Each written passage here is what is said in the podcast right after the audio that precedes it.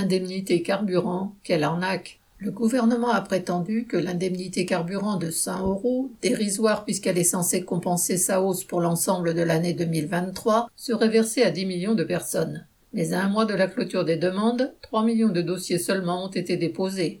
Selon les médias, des millions d'ayants droit ne se sont même pas connectés à Internet pour faire leurs demandes. Il est certain que devoir remplir un formulaire en ligne écarte du monde.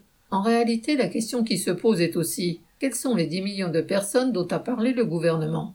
Tous les chômeurs, les retraités et ceux vivant d'une pension sont exclus, car pour avoir droit à cette aide, il faut utiliser son véhicule, entre guillemets, pour des trajets domicile-travail, comme le spécifie le formulaire à remplir. De plus, une grande partie des très faibles salaires ne sont pas concernés. En effet, il faut avoir un revenu annuel fiscal de référence pour l'année 2021 inférieur à 14 700 euros, ce qui correspond pour une personne seule à un salaire mensuel net de moins de 1314 euros.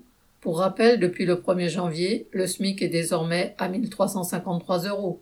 Enfin, pour tous ceux qui rentrent dans les critères du gouvernement, comme ceux qui ont des emplois à temps partiel, combien ont un véhicule personnel, ce qui est la condition première pour réclamer cette aide? Le chiffre de 10 millions de personnes concernées qui est avancé semble l'être pour faire croire que ce sont celles-ci qui n'ont pas réclamé leur dû, alors qu'en réalité, l'immense majorité a été d'emblée écartée de cette aide. Pierre Royan.